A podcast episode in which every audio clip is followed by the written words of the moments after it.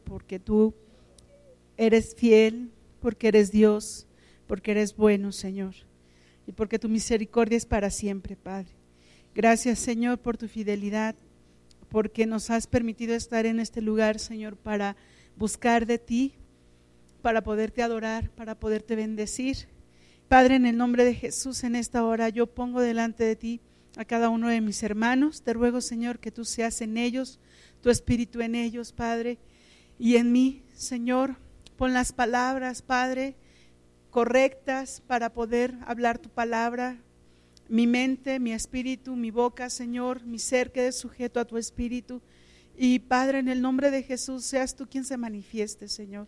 Seas tú, Padre, el que esté en este lugar. Seas tú, Señor, el que sea glorificado y exaltado, Padre. En el nombre de Jesús te rogamos que tú guardes, Señor, este lugar. A los niños, Señor, allá arriba, Padre, en el nombre de Jesús. Quitamos toda distracción de nuestro ser, quitamos todo aquello, Señor, que no proviene de ti y declaramos, Señor, que en este día tu palabra será en nosotros para glorificarte, Padre, en Cristo Jesús, Dios nuestro. Amén. Amén. Muchos hemos leído esta, esta mm, parte de la Biblia. Es, me gusta mucho cuando Dios se manifiesta. Yo creo que a todos nos gusta mucho saber cómo Dios se manifiesta y leer cómo Dios se manifiesta. Y vamos a, vamos a leer todos juntos. Vamos a leer eh, del 1 al 11. Dice así la palabra del Señor. Aconteció que estando Jesús junto al lago de Genezaret, el gentío se agolpaba sobre él para oír la palabra de Dios. Y vio dos barcas que estaban cerca de la orilla del lago, y los pescadores, habiendo descendido de ellas, lavaban sus redes. Y entrando en una de aquellas barcas, la cual era de Simón, le rogó que la apartase de tierra un poco y sentándose enseñaba desde la barca a la multitud. Cuando terminó de hablar, dijo a Simón, boga mar adentro y echad vuestras redes para pescar. Respondiendo Simón le dijo, Maestro, toda la noche hemos estado trabajando y nada hemos pescado, mas en tu palabra echaré la red. Y habiéndolo hecho, encerraron gran, encerraron gran cantidad de peces y su red se rompía. Entonces hicieron señas a los compañeros que estaban en la otra barca para que viniesen a ayudarles y vinieron y llenaron ambas barcas de tal manera que se hundían. Viendo esto, Simón Pedro cayó de rodillas ante Jesús diciendo, apártate de mí, Señor, porque soy hombre pecador. Porque por la pesca que habían hecho, el temor se había apoderado de él y de todos los que estaban con él, y asimismo de Jacobo y Juan hijos de Zebedeo, que eran compañeros de Simón. Pero Jesús dijo a Simón, no temas, desde ahora serás pescador de hombres. Y cuando trajeron a tierra las barcas, dejándolo todo, le siguieron. Y esta, esta palabra eh, simboliza mucho cuando nosotros estamos bien metidos en nuestra vida, en, nuestros, en nuestras situaciones.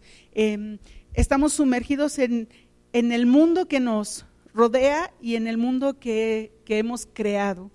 Y así estaban estos hombres, estaban sumergidos totalmente en su mundo, en sus problemas, en sus situaciones y en sus circunstancias. El, hombre normalmente cuando, cuando tiene problemas no deja de pensar en esa situación no deja de, estar pensando cómo poder solucionar lo que estoy viviendo, lo que estoy eh, padeciendo en este momento, en estos tiempos. Y ellos no habían tenido un buen día. ¿Cuántos de nosotros en ocasiones no hemos tenido un buen día? Yo creo que todos, ¿verdad? De que te levantas y dices, bueno, pues ¿qué me pasó ahora? O sea, ¿cómo fue la cosa? Y, ellos tampoco habían tenido una buena noche, porque recuerden que eh, los pescadores salían y suelen salir eh, a pescar en la noche, para, porque hay menos movimiento arriba y entonces los peces es cuando más este, están nadando ahí y no como Doris, sino, o sea, realmente están nadando y buscando ellos qué comer y todo eso. no habían tenido un buen día ni una buena noche. Y, y Jesús estaba ahí cerca,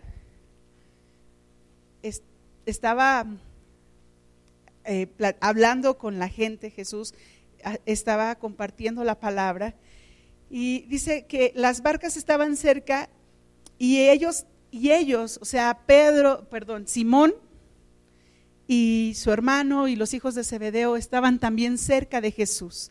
Han ido, ¿cuántos de ustedes se han metido al metro de la Ciudad de México? Ok, la semana pasada me tuve que ir a la Ciudad de México, me fui tempranito, como a las 8 de la mañana más o menos, y llegué a, donde ahí al Metro Indios Verdes a las 10 de la mañana. Bueno, para empezar no me bajé en Indios Verdes, me bajé en el 18 de marzo, entonces dije, pues aquí me subo. Y por allá me dicen, no, mala idea, sí, sí, fue muy mala idea. Y me, me metí al metro y pues había muchísima gente todavía, dije, son las 10 de la mañana, no creo que haya tanta gente, ya no, eh, sí, había mucha gente. Y yo veía cómo se aventaban para meterse, de verdad, cómo se empujaban para meterse. Y yo dije, no, pues así no me voy a poder meter. Y dije, pues mejor me subo al de acá, el que va de regreso, me regreso a una estación y luego ya me subo. Dije, bueno, y ya lo hice así. Y ya iba yo en el metro y me levanté para que bajarme y poderme cambiar de andén y todo. Y en eso veo que la gente se empieza a golpar ahí en el andén. Yo todavía dentro del metro, el metro todavía no se abría. Y yo me quedé así, dije, no, yo creo que no mejor, no me bajo, mejor aquí me siento porque este se va a regresar. Y así lo hice, me senté y toda la, así abre el metro y toda la gente, ¡shum! Yo dije, no inventen, qué tremendo. Bueno, hasta golpes iba a haber ahí porque se estaban empujando, muy, muy tremendo. Este, estaba un señor y, y el Señor, o sea, lo apretaban y el Señor volteaba y decía, perdón. A los que estábamos sentados volteaba y decía, perdón. Y volteaba del otro, le decía, perdón. Y volteaba del otro, le decía, perdón. Y yo decía, pues, o sea, ¿qué podemos hacer ante esto? Pues hagan de cuenta que así yo creo que estaba el Señor Jesús. O sea, la gente se le apetru, ah, ¿cómo se dice? Pues lo apretaba, pues. Eso, mi hermano, gracias. Lo apretujaba de tal manera que pues el Señor no tenía manera de de salirse tan fácil. Y eso, pues de alguna forma también estaba provocando que lo estén lastimando a él y que a otras personas lo puedan estar lastimando. Entonces el Señor dijo, pues aquí están dos barcas. Se subió a la de Simón y estaba ahí hablando. Se sentó un poco, eh, le dijo a Simón, haz la barca un poquito lejos de la, de la orilla. Se sentó el Señor y empezó a hablar. Y yo me imagino ahí a Simón primero viendo subir al Señor en su barca, así como lavando ahí sus redes, como todo pescador, y viendo cómo el Señor se sube y, ¿y tú qué haces aquí? ¿Quién te invitó a mi barca? Pero no le dijo nada. Y, le dijo todavía el Señor, haz que la barca se separe de la orilla. Y pues eh, Pedro obedeció, pero Pedro siguió lavando su red. Pedro ahí podía haber estado sentado en la barca escuchando a Jesús, pero lavando su red. Y saben una cosa, a pesar de que estaba ahí Simón, a pesar de que estaba ahí, no estaba en lo que, en lo que Jesús estaba hablando. Muchas veces estamos en un lugar, pero nuestro pensamiento está en otro lado. Si tú ves a tu vecino que ya voló, dale uno así, un codacito quedito y dile, aquí estamos, todavía no nos vamos. Yo le decía a una amiga, eh, la perdimos, la perdimos, Houston, la perdimos, porque se iba, sus pensamientos se iban lejos. Entonces, eh, Pedro podía haber estado ahí escuchando sin escuchar, sin poner realmente atención. Sabía que había muchísima gente, sabía que había muchísima gente, pero no había realmente esa atención. Hasta que eh, el Señor le dice, boga mar adentro, y, Pedro obedece y se mete a, lo que era el mar de Galilea en ese entonces. Y estando ahí, pasa, pasan cosas muy hermosas. Y una de las cosas que, que yo quisiera, una de las cosas que yo quisiera que tomáramos en cuenta es que cuando nosotros llegamos al Señor, perdón, cuando todavía no llegamos al Señor, la gente nos está hablando del Señor, pero escuchamos sin escuchar, no ponemos atención. O estamos escuchando y así como que, ajá, ay, si yo escuchaba, en ese entonces era mi amigo, yo escuchaba, y bueno, sí, también ya fue mi novio, eh, y me estaba compartiendo, y yo lo escuchaba, yo decía, ay, ajá, o sea, sí. Y no prestaba realmente la atención que debía de prestar porque no me interesaba en su momento. Yo estaba sumergida en mis cosas, en mis problemas, en mis situaciones. Pues, o sea, ¿eso qué? ¿No? Nos, nos, nos vamos con lo que nosotros creemos, con lo que nos han enseñado y, ¿y eso qué? Y Simón así me lo imagino metido en, en, la lavada de sus redes, en estar pensando que no, que no habían pescado nada, que no habían tenido una buena pesca. Y ahora que le voy a dar de comer a mi familia y ahora cómo vamos a pagar las deudas y van a venir los, los soldados y van a pedir el tributo al rey y no tengo con qué pagarles. Y todo eso metido en sus problemas. Y cuando el Señor le dice boga mar adentro sabes el, el Señor nos va apartar, muchas veces nos va a apartar de lo que nosotros creemos importante para enseñarnos que hay algo más importante. Muchas veces nosotros estamos bien metidos en nuestros asuntos, en nuestros problemas, pero el Señor va a apartarnos de eso en ocasiones y muchas veces, si no es que siempre, para enseñarnos y mostrarnos que Él tiene otra otras, otras cosas más bellas, otras cosas más importantes, otras cosas que son más valiosas. Y cuando esto suceda, sorpréndete, porque el Señor de verdad te va a sorprender. Eh, no, no se vale quedarse, ah, sí, ya lo sabía. No, no, no. Porque, porque Dios hace cosas nuevas cada mañana. El amanecer de hoy no fue el mismo de ayer. Y el amanecer de ayer no fue el mismo de antier. Dios hace cosas nuevas cada mañana. Y cuando Dios hace eso, Pedro hace algo, Simón otra vez, Simón hace algo que, que provoca un cambio. El Señor le dice, echa la red. Y Simón se le queda bien, o sea, Señor, estamos lavando nuestras redes, no, no pescamos nada, no pescamos nada. Y cuando nos, nos están hablando del Señor en un principio, así somos a veces. O sea, tú me estás hablando de un, de un Dios de milagros y, o sea, ¿tú crees que ese Dios de milagros me va a hacer a mí mi milagro? ¿Tú crees que va a, a, a cambiar lo que es la situación, las circunstancias que yo estoy viviendo? No, eso no puede ser posible. Muchas veces la gente a las cuales les compartimos puede reaccionar de esa manera también. El día de ayer yo le mandaba ah, un mensaje a una persona que conozco desde hace muchísimos años. Yo era una niña y él ya era un señor adulto, este, soldado. Eh, le decíamos, el, bueno, le decían en casa el negro, porque estaba muy, muy morenito. Entonces, él no se ofendía, le decían el negro, pues era el negro.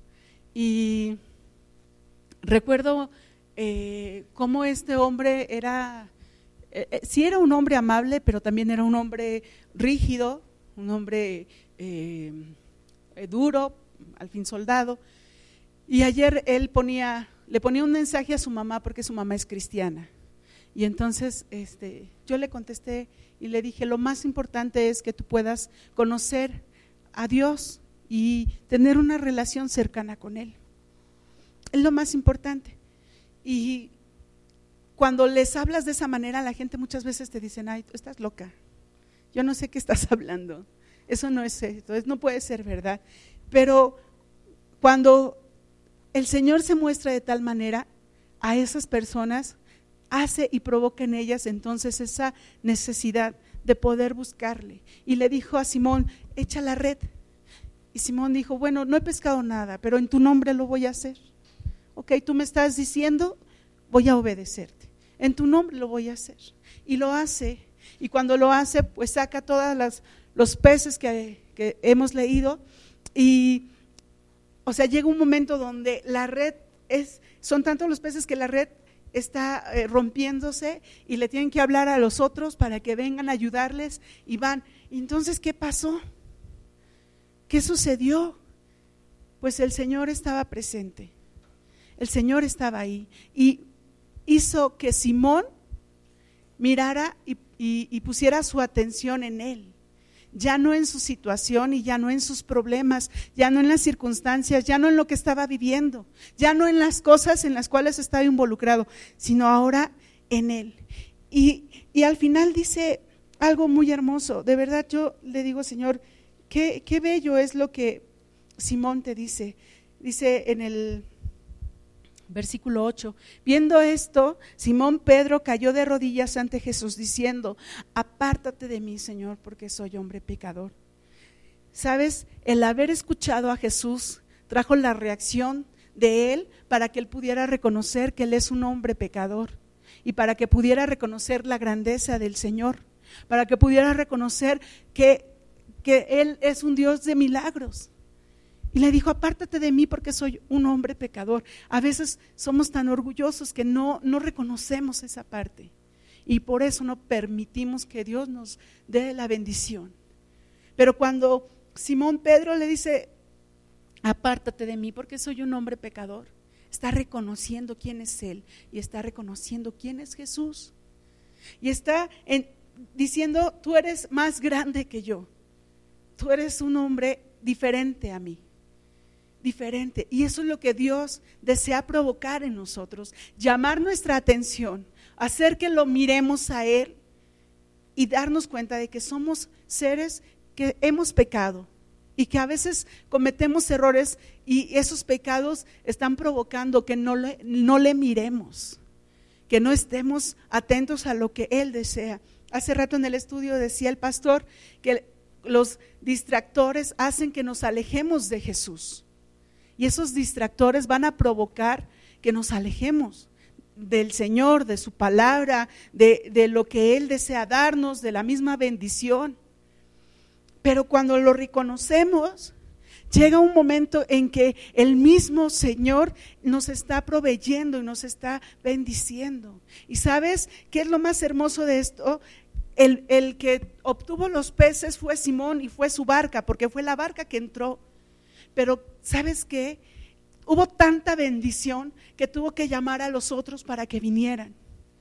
El poder reconocer la voz del Señor, el poder enfocarnos en el Señor va a traer esas, esas eh, chispas, esas, esas bendiciones hacia los demás.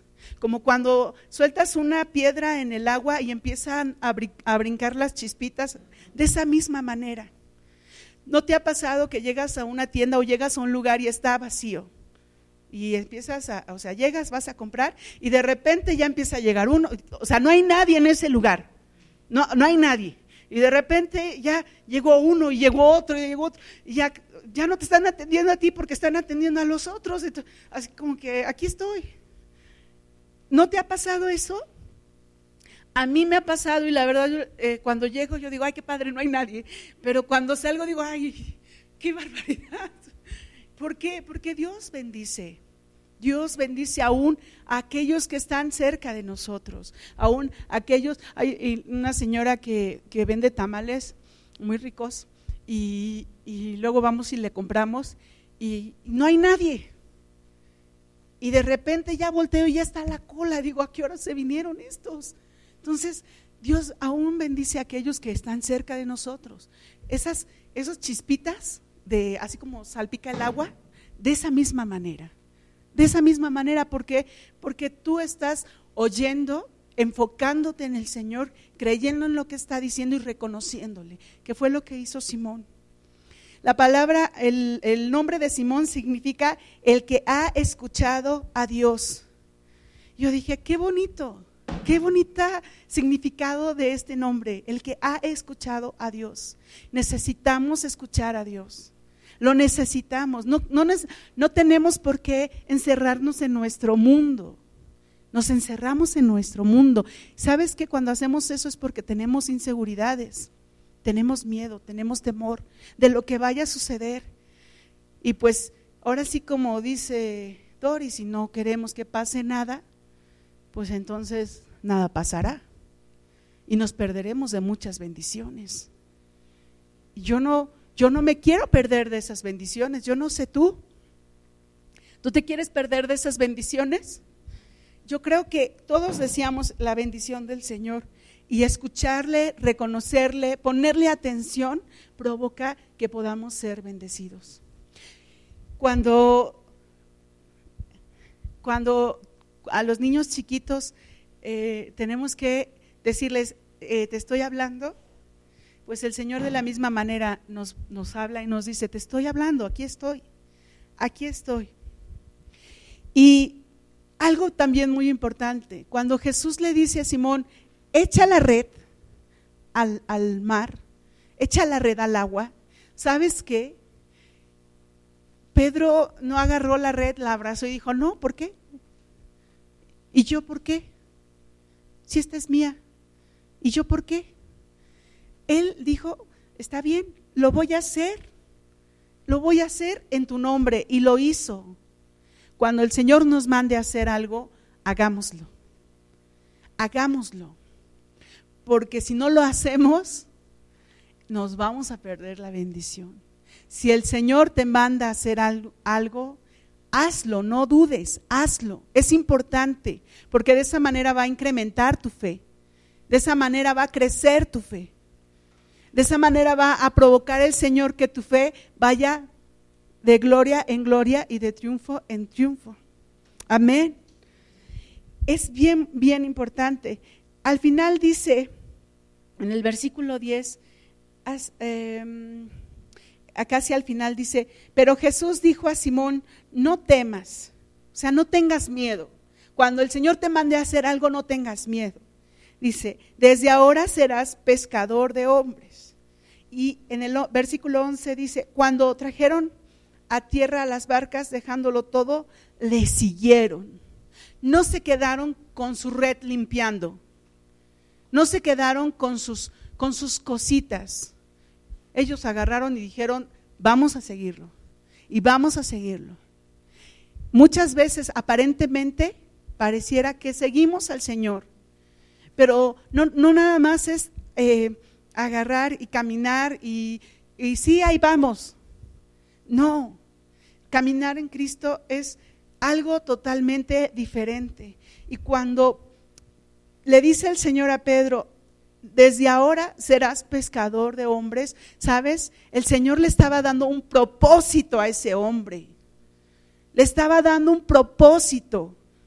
Le estaba diciendo, mira, tú te dedicabas a esto, tu vida era, tú te sentías tan, o sea, era como, pues soy un, pues soy un pescador y solamente un pescador. Y nada más puedo ser un pescador. Pero el Señor le da un sentido diferente a su vida y le está diciendo, tú vas a ser un pescador, sí, pero de hombres. Le está dando un propósito. Cuando venimos a Cristo, el Señor nos da un propósito. Y si todavía no encuentras ese propósito, entonces tienes que acercarte más a Él y buscarle más a Él. Si no te ha despertado el Señor a las 4 de la mañana para orar, estamos en peligro, de verdad. Cuando el Señor no te ha dicho, ve y ora por esa persona, estamos en peligro, porque no estamos escuchando su palabra. Si el Señor, o tú más bien, porque yo creo que el Señor sí lo ha hecho, si uno no lo ha escuchado en ese sentido, y a lo mejor puedes, puedes decir, pues es que no lo he escuchado. ¿Cuántos de nosotros nos hemos, no nos hemos despertado en la madrugada? Y de repente estás acostado en la cama con los ojos pelones y ya no puedes volverte a dormir ya no puedes volverte a dormir, estás así. Y te das vuelta para un lado, y te das vuelta para el otro, y te das vuelta para el otro. No puedes. Bueno, yo cuando eso me pasa le digo, Señor, tú quieres que yo ore por algo. Me paro y me pongo a orar. Porque es la única manera en cómo eh, me doy cuenta que el Señor quiere eh, que ore por algo. Bueno, de otras formas también, pero en el momento de la noche, porque ya no me puedo dormir.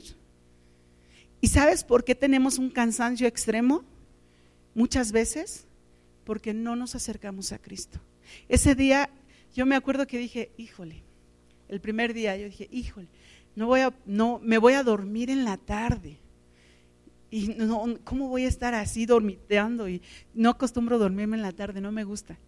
Pero yo dije, pues si me da sueño me dormiré. Fue el día donde me sentí con más energía. De ahí en adelante son los días donde me siento con más energía. ¿Por qué razón? Porque estoy buscando más de Dios. Y no es con nuestra fuerza, sino con su Santo Espíritu. Si el Señor te dice, vas caminando y te dice, ve y ora por esa persona, hazlo. Si el Señor te dice, ve y entrégale a esa persona X cosa, hazlo. ¿Por qué? Porque es un mandato. Dios le dio un propósito a ese hombre y Dios tiene un propósito también para cada uno de nosotros, para cada uno. No es, este, Él no es y gracias a Dios por eso. Él no es un nada que viene con su varita y nos va a decir, a ver, tu propósito va a ser que vayas y prediques el Evangelio. Tu propósito va a ser que vayas y le des de comer a los hambrientos. No, eso, eso no es Dios. Gracias Señor, porque no eres eso. Dios es diferente. Dios es diferente. Y uno de los propósitos que el Señor le da a Pedro es que va a ser pescadores de hombres. Y si ustedes se acuerdan, la gran comisión, ¿cuál es? Ir por todo el mundo y predicar el Evangelio. Y cuando hacemos eso, ¿qué estamos siendo nosotros? Obedeciendo y siendo pescadores de hombres. Eso es lo que estamos siendo. Cuando yo estuve leyendo la palabra eh, eh, el, Señor, el Señor me estaba hablando sobre esto, yo decía, wow, Señor, de verdad, tú eres un Dios que no olvida nada.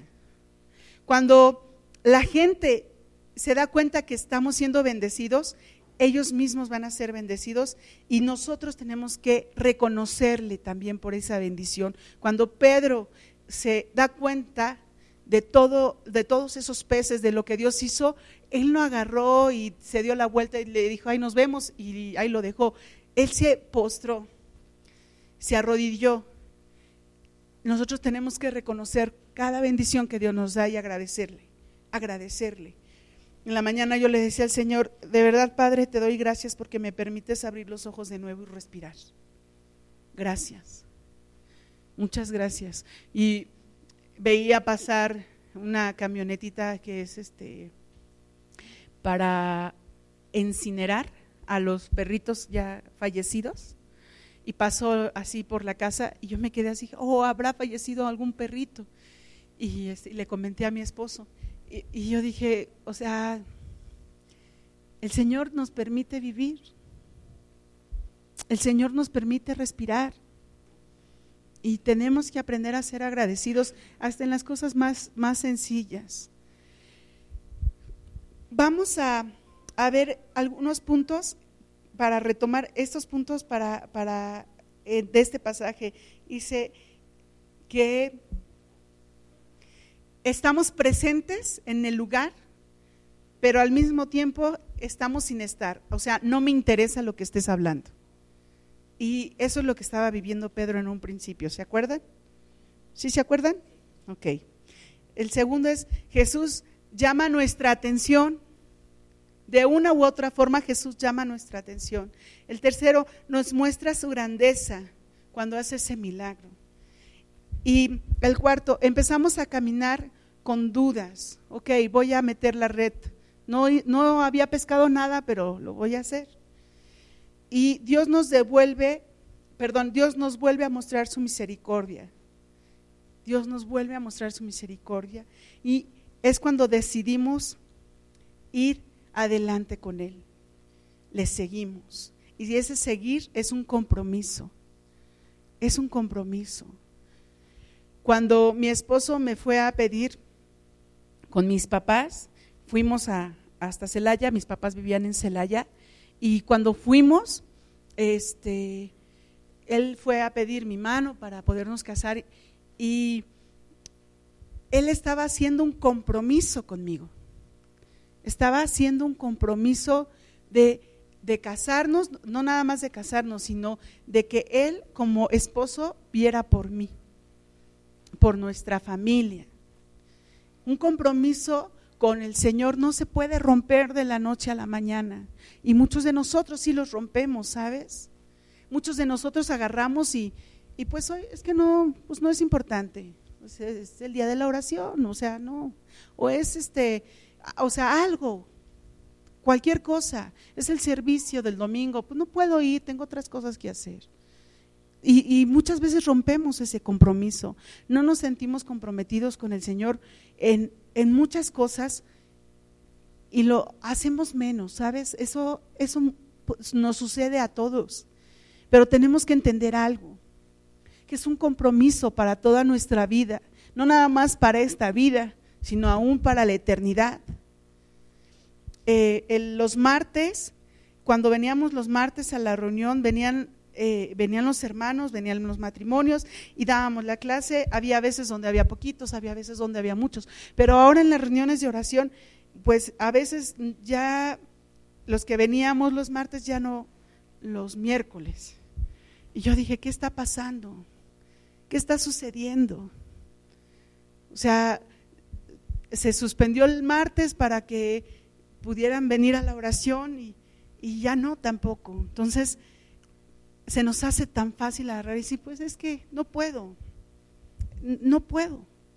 Un compromiso tiene que ser realmente algo que tú estés dispuesto a hacer, que tú estés dispuesto a, aunque te duela, aunque te duela.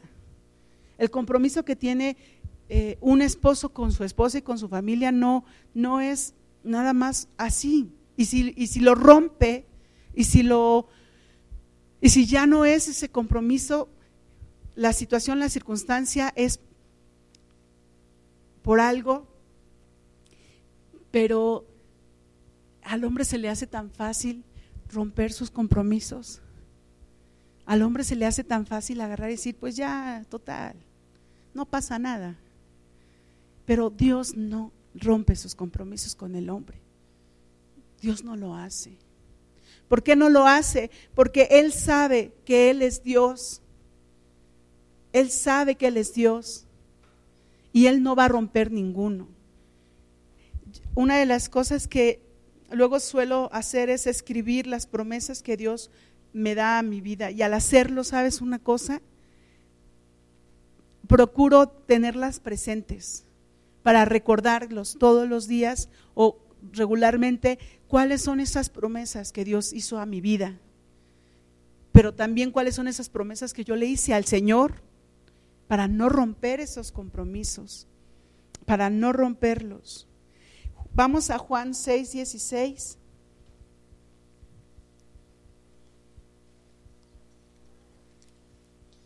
Amén. Dale una silla a tu compañera. Aquí estamos. Dile, aquí estamos. Dale un codito así. Aquí estamos. Juan 6, 16. Amén. Dice la palabra del Señor. Al anochecer descendieron sus discípulos al mar y entrando en una barca, ¿en dónde entraron? Otra vez una barca.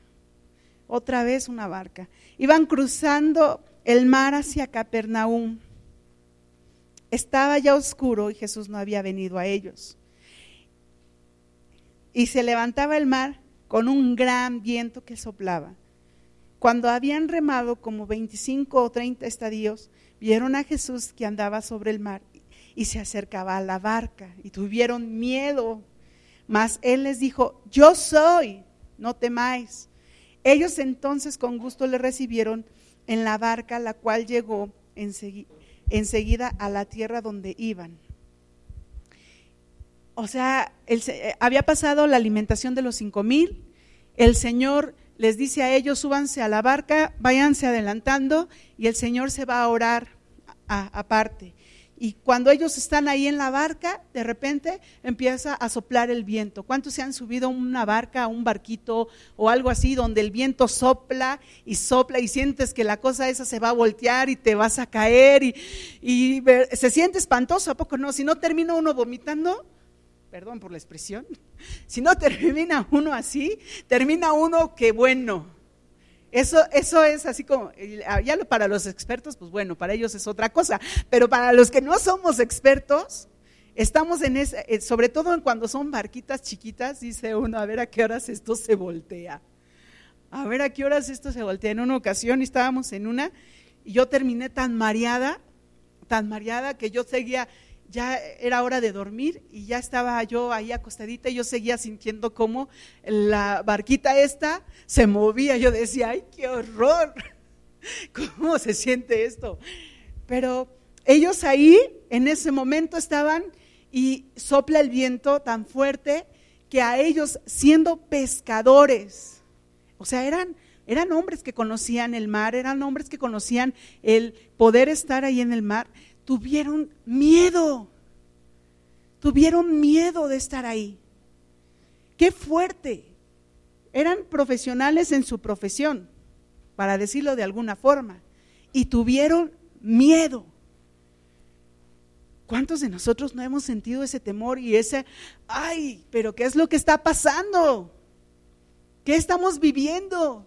¿Qué estamos haciendo? Hoy en la mañana mi esposo me, me platicó un sueño que tuvo y yo nada más lo miré así con cara, porque tenía que ver conmigo, yo nada más lo miré así con cara. Y sí me dio miedo y dije, Señor, y empecé a orar y yo dije, Padre, ayúdame por favor. Y este, acostumbro poner alabanzas eh, en la mañana y entonces pasó una alabanza donde dice, tu amor echa fuera el temor, tu verdad trae libertad. Y yo dije, amén, Señor, yo tomo esa palabra para mí y yo no voy a tener miedo, no voy a tener temor. Si, esta, si este sueño proviene de ti, solo te pido, Señor, que tú me des prudencia y sabiduría. Pero si este sueño viene del enemigo, en el nombre de Jesús lo reprendo, en el nombre de Jesús lo echo fuera y no es más. Porque una vez ya me pasó y me quedé callada, ¿sabes? Yo sentí en el sueño un perro me mordía este dedo y yo sentí el dolor. Y yo lloraba de dolor que hasta mi esposo se despertó. En el mismo sueño. Y ese sueño hizo que me callara y me callé por muchos años. Pero yo, llegó un momento donde yo dije, yo no me puedo quedar así. No puede ser esta mi vida, no puedo vivir con miedo, con temor. ¿Cuántos de nosotros no tenemos miedo? ¿Cuántos de nosotros no tenemos temor? Hay veces en que vamos en la calle y, vamos con ese temor. Ahora el fin de semana mi niña se fue con, con sus amiguitas y fueron allá a la plaza y entonces yo les iba diciendo, oigan, cuidado con esto, con aquello, y me dice una de ellas, no, no, no, yo siempre tengo cuidado y ando volteando que no nos anden persiguiendo y ando que no sé qué, o, sea, o sea, vivimos con ese temor. Ahora que fui ahí en el, al DF, ahí en el metro, yo decía, Señor, guárdame por favor, porque vivimos luego con ese miedo, con ese temor. Y hacer cosas nuevas nos da miedo. ¿Cuántos de ustedes tienen un sueño, y, pero tienen ese temor y ese miedo de poderlo, de poderlo hacer, de poderlo emprender, de poder decir, bueno, va. Pero sabes qué, no podemos vivir en ese temor. Estos hombres vivían en ese temor en ese momento. Y lo vuelvo a repetir, siendo unos profesionales en su profesión. Dices, pues siendo ellos pescadores, tuvieron miedo, pues yo, bueno, pues ahí no sé qué me pudo, pudo haber pasado. Pero cuando esto sucede, llega, si ustedes lo recuerdan, vamos a ir a, Lucas 9, 10, 17, es el mismo pasaje. Lucas 9, no, perdón, me equivoqué. Es Marcos 6, 45.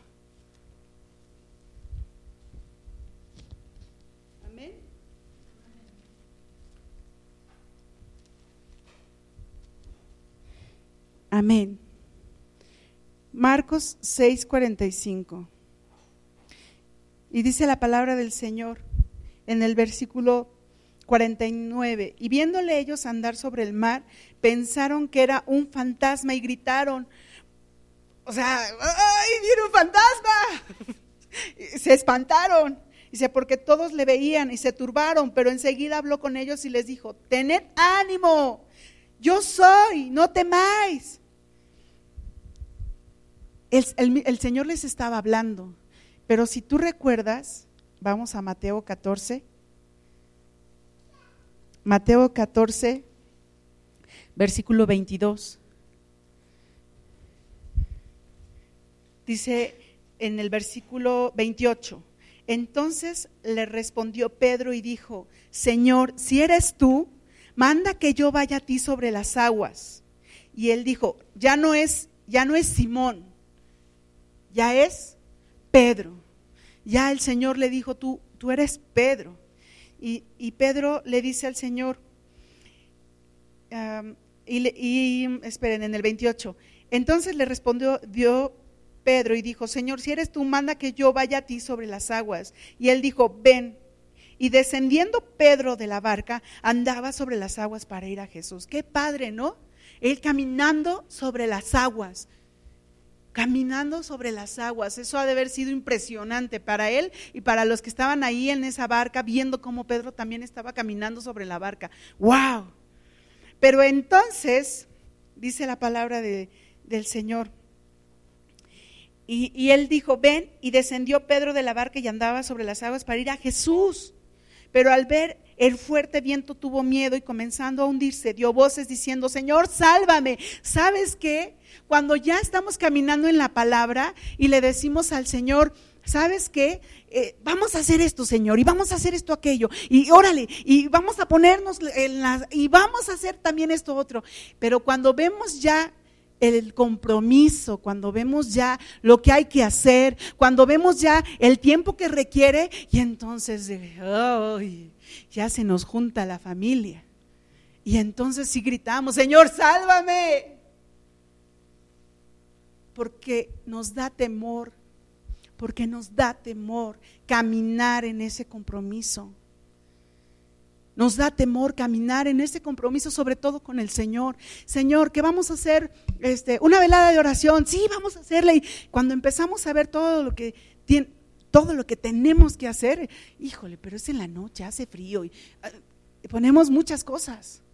Que vamos a hacer el campamento para jóvenes, pero es que esto y aquello y, y se, de verdad, Así somos los seres humanos muchas veces. Habrá quienes no y habrá quienes digan, órale, va y vamos. Pero habrá quienes sí. Y así le pasó a, este hombre. Y él ya estaba ahí en el mar caminando, asombrado. ¡Wow! Estoy caminando sobre el agua. Y el Señor me dijo que sí podía ir con él, entonces voy a ir con él. Y de repente algo sucedió y él se sintió todo ese temor, todo ese miedo y se fue para abajo, se hundió. Cuando nos queremos emprender algo y nos da ese temor de algo nuevo, tenemos que darnos cuenta que tenemos que confiar en el Señor.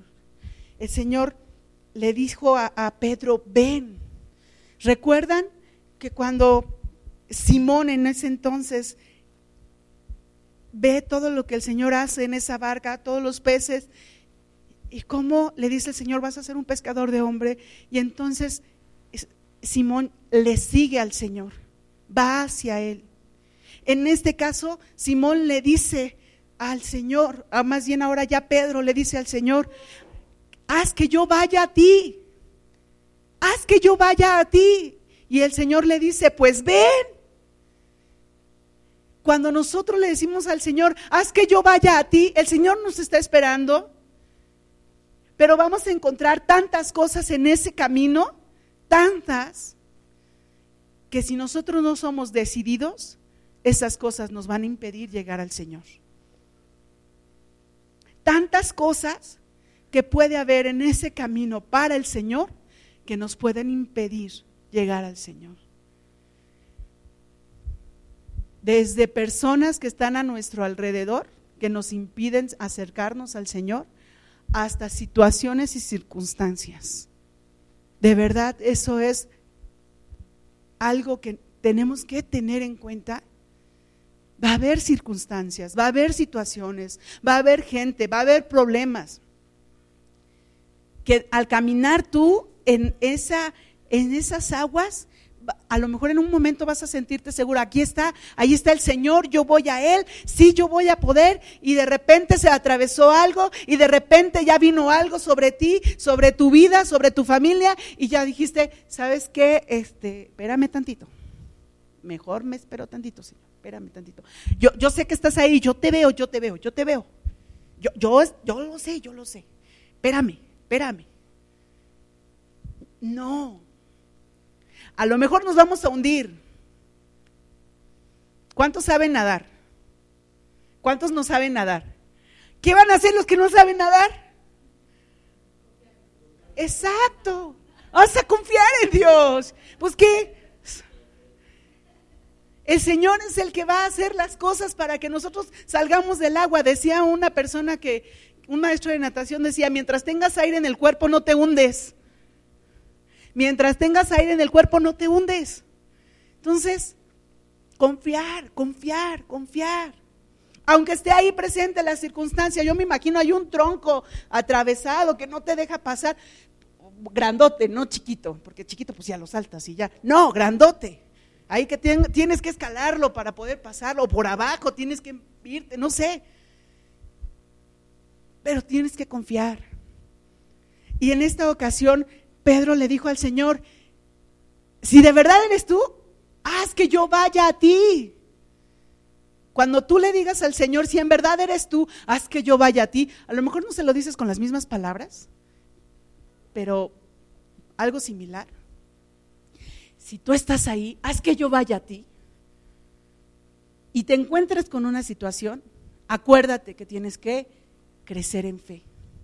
Tuviste una situación y un problema, no te rajes, no te rajes, sigue hacia adelante, sigue hacia adelante. Si nos rajamos, el enemigo se aprovecha de esa situación. Si decimos mejor no, el enemigo se aprovecha de esa situación.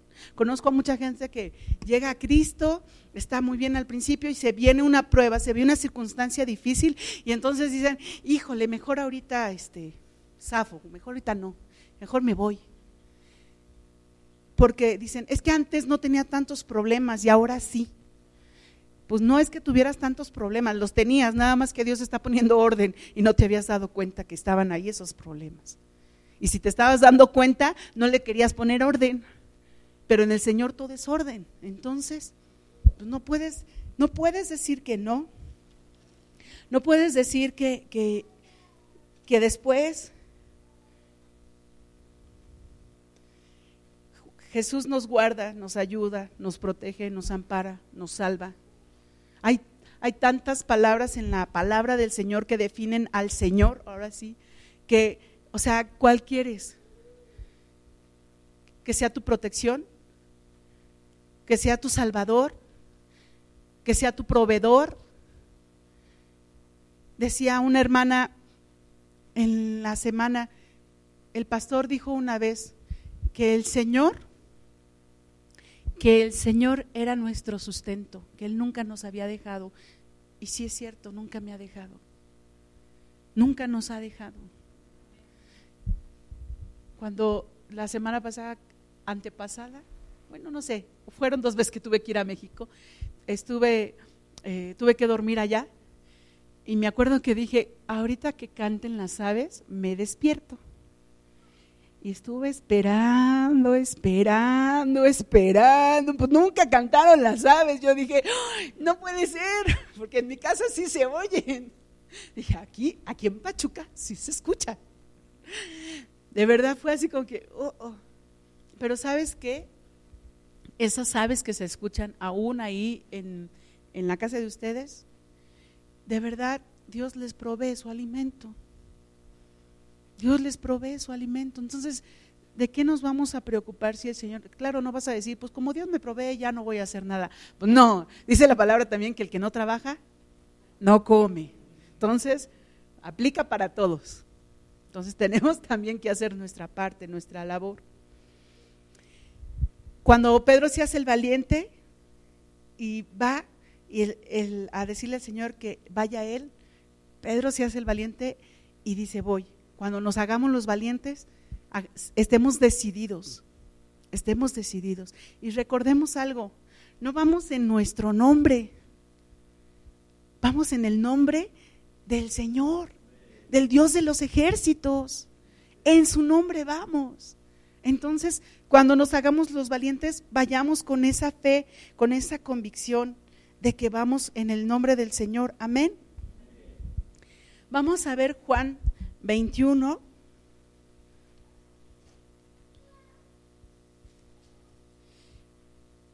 En el versículo 1.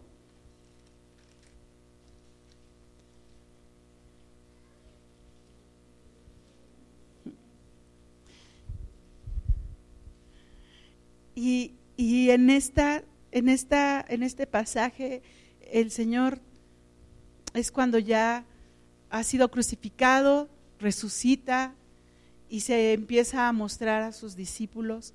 Y dice la palabra en el versículo 1 del capítulo 21, dice, después de esto, Jesús se manifestó otra vez a sus discípulos junto al mar de Tiberias o Tiberias y se manifestó de esta manera. Estaban juntos Simón Pedro. ¿Quién? Otra vez Simón, Pedro. Tomás, llamado el Didimo, Didimo, Natanael, el de Caná de Galilea, los hijos de Zebedeo y otros dos de sus discípulos. Simón Pedro les dijo, voy a pescar. Ellos le, ellos le dijeron, vamos nosotros también contigo. Fueron y, y echaron en una barca y aquella noche no pescaron nada. ¿Te suena familiar esta escena? Vuelve a irse Pedro al mar con sus amigos a pescar. El Señor ya había resucitado. Y esta parte cuando yo la empiezo a leer, a mí de repente se me figura un Pedro como que no sabe hacia dónde va a ir su vida. Ya se fue el Señor, ya está, resucitó, pero ya no está aquí con nosotros, aquí aquí, aquí, ya no lo tenemos en carne, eh, así como todos los días, como antes, como un, un Pedro así como que, pues ahora qué vamos a hacer.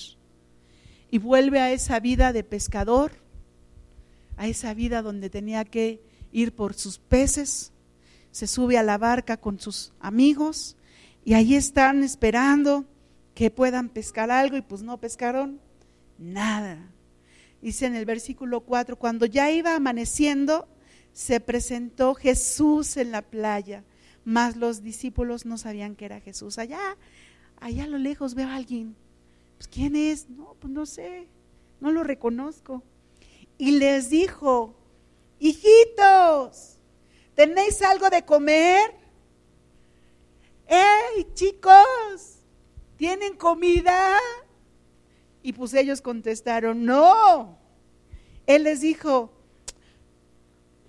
ay, pero bueno, echad la red a la derecha de la barca y hallaréis. Entonces la echaron y ya no podían, ya no la podían sacar la red por la gran cantidad de peces. ¡Wow! Otra vez esos peces llenaron esa red. ¡Wow! Y entonces empezaron a sospechar y empezaron a... Y dice en el versículo 7, entonces aquel discípulo a quien Jesús amaba dijo a Pedro, es el Señor. Oye, yo me acuerdo de esta escena, lo vivimos cuando el Señor nos llamó, cuando fuimos nosotros y le seguimos, lo vivimos. Es el Señor. Y de verdad, yo ah, yo, yo lo leía y yo decía, wow. En el versículo 8, perdón, en el 7 dice, entonces, lo vuelvo a leer el 7, entonces aquel discípulo a quien Jesús amaba dijo a Pedro, es el Señor, Simón Pedro es él. Cuando yo, que era el Señor, Simón Pedro, se ciñó la ropa porque se había despojado de ella y se echó al mar. Ya no le dijo al Señor, si en verdad eres tú, haz que yo vaya a ti. Ya no le dijo eso. Él se dio cuenta que era el Señor. ¿Sabes? No se esperó a ver a qué hora el Señor le decía, ven. Él se echó al mar. Él no se esperó a ver si los otros le seguían. Él se echó al mar porque él quería estar con Jesús. Él deseaba, anhelaba estar con Jesús. Él no estaba esperando a ver si, si los demás me siguen, a ver si los demás... No, ya no le importó, ya no necesitó más bien más milagros, ya no los necesitó. Ya no le dijo al Señor, haz que yo vaya a ti. Ya no hubo necesidad de nada más. Él se echó al mar. Él quería estar con su Señor. Tres escenas de Pedro diferentes en una barca, donde la primera dudaba de lo que el Señor iba a hacer y donde no creía. Una segunda, donde le dijo, le dijo al Señor, ok, yo voy, haz que yo vaya. Y en ese camino tuvo duda. Y una tercera, donde Pedro dijo, con permiso, amigos míos, yo me voy a seguir a mi Señor. Con permiso, amigos míos, ahí nos vemos. Y él fue hacia el Señor. Ya no le importó que sus amigos tuvieran que cargar esa red.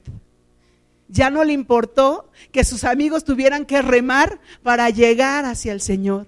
Él estaba deseoso, anhelaba estar delante de la presencia de su Señor. ¿Sabes que esta palabra, cuando yo la leí, yo lloré y lloré y lloré? Porque yo le decía, Señor, que tu pueblo anhele estar en tu presencia como Pedro. Que se sumerja al mar y que nade a lo que tenga que nadar para poder estar delante de ti. No importa, no importa cuántos metros y si saben o no saben. Porque lo van a hacer. Va a ser tanto su anhelo, va a ser tanto su deseo, va a ser tanto las ganas de querer estar delante de su Señor que lo van a hacer. Cuando no, lo, no tenemos esas ganas, cuando no tenemos ese deseo, cuando no tenemos ese anhelo, algo está fallando en nosotros, no en Dios, porque Dios es el mismo ayer, hoy y por los siglos de los siglos. Es en nosotros.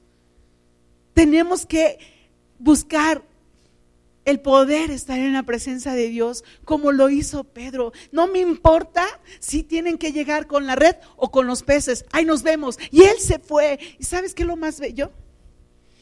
Dice el versículo 8, y los otros discípulos vinieron con la barca arrastrando la red de peces, pues no distaban de tierra sino como 200 codos.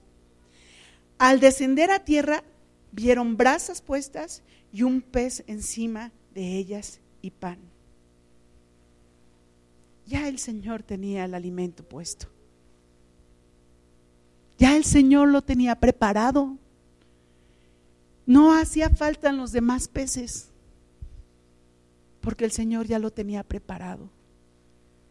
El Señor tiene preparado la bendición para nosotros.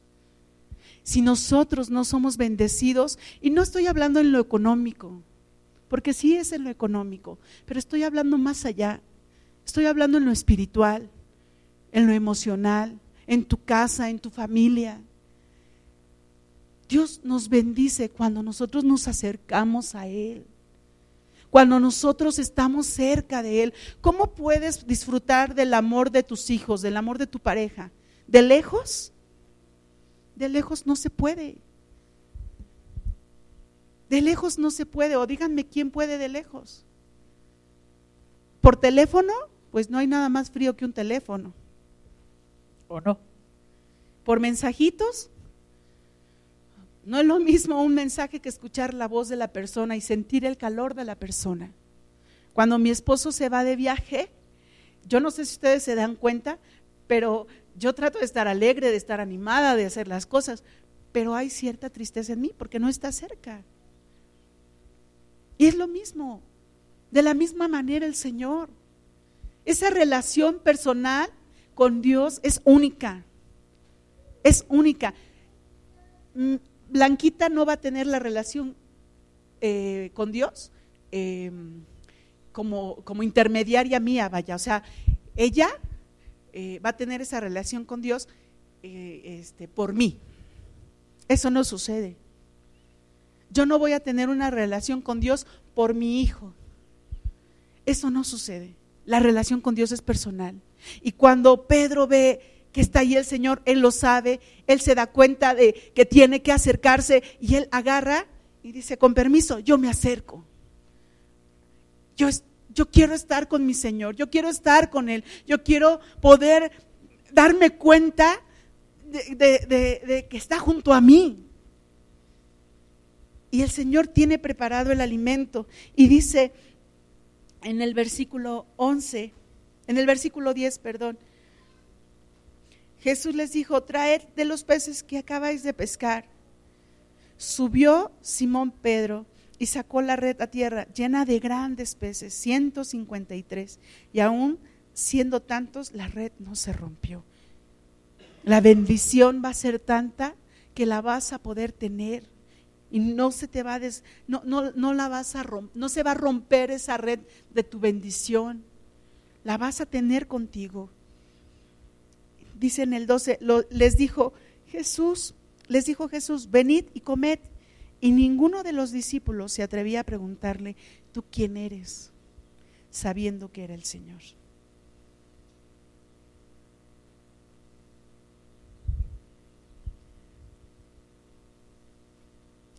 Cuando el Señor se muestra a tu vida, cuando el Señor está presente en tu vida, tú no vas y le preguntas tú quién eres, porque sabes que es Él. Cuando ese acercamiento tal es con el Señor, te das cuenta.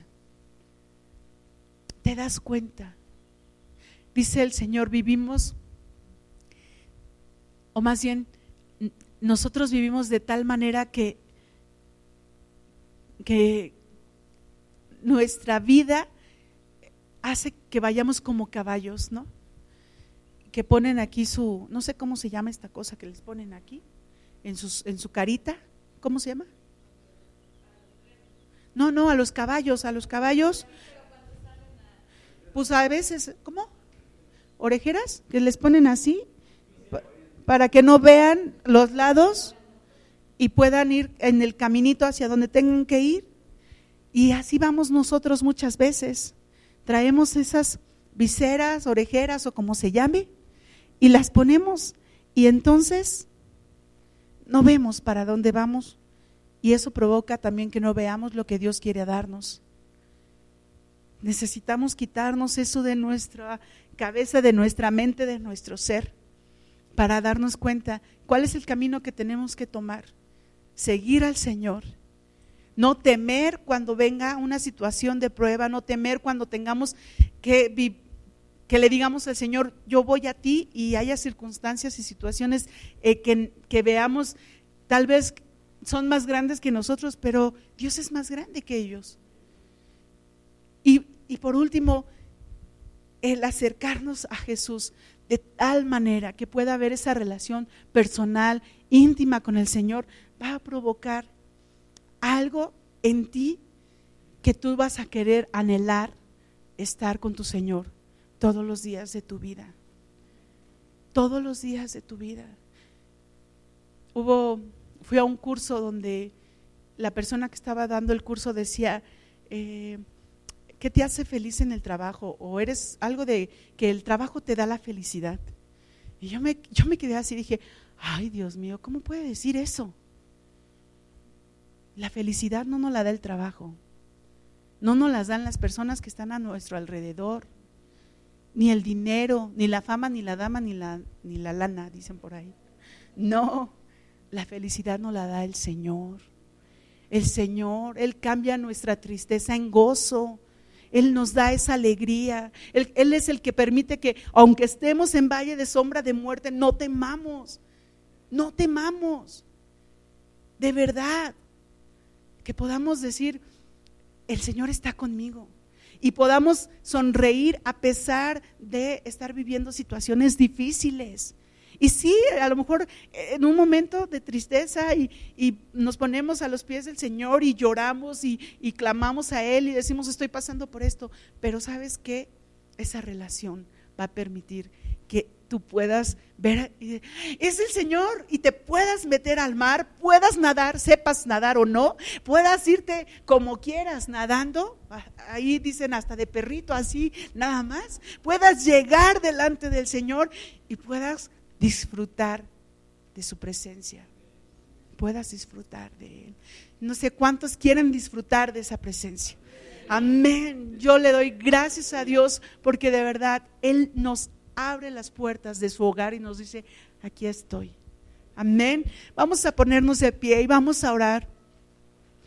Y si a ti tú sientes que te falta tener esa relación, esa convicción, ese compromiso de poder estar en la presencia del Señor, yo te pido que lo pongas en las manos de Dios y que empieces a clamar por esa relación. Padre, en el nombre de Jesús, en esta hora, no hay nada comparado con el estar en tu presencia, no hay nada comparado con el buscarte, no hay nada comparado con el poderte adorar, el poderte alabar, el poder estar delante de ti. Señor, Pedro vivió tres etapas diferentes en una barca. Señor, en el nombre de Jesús, queremos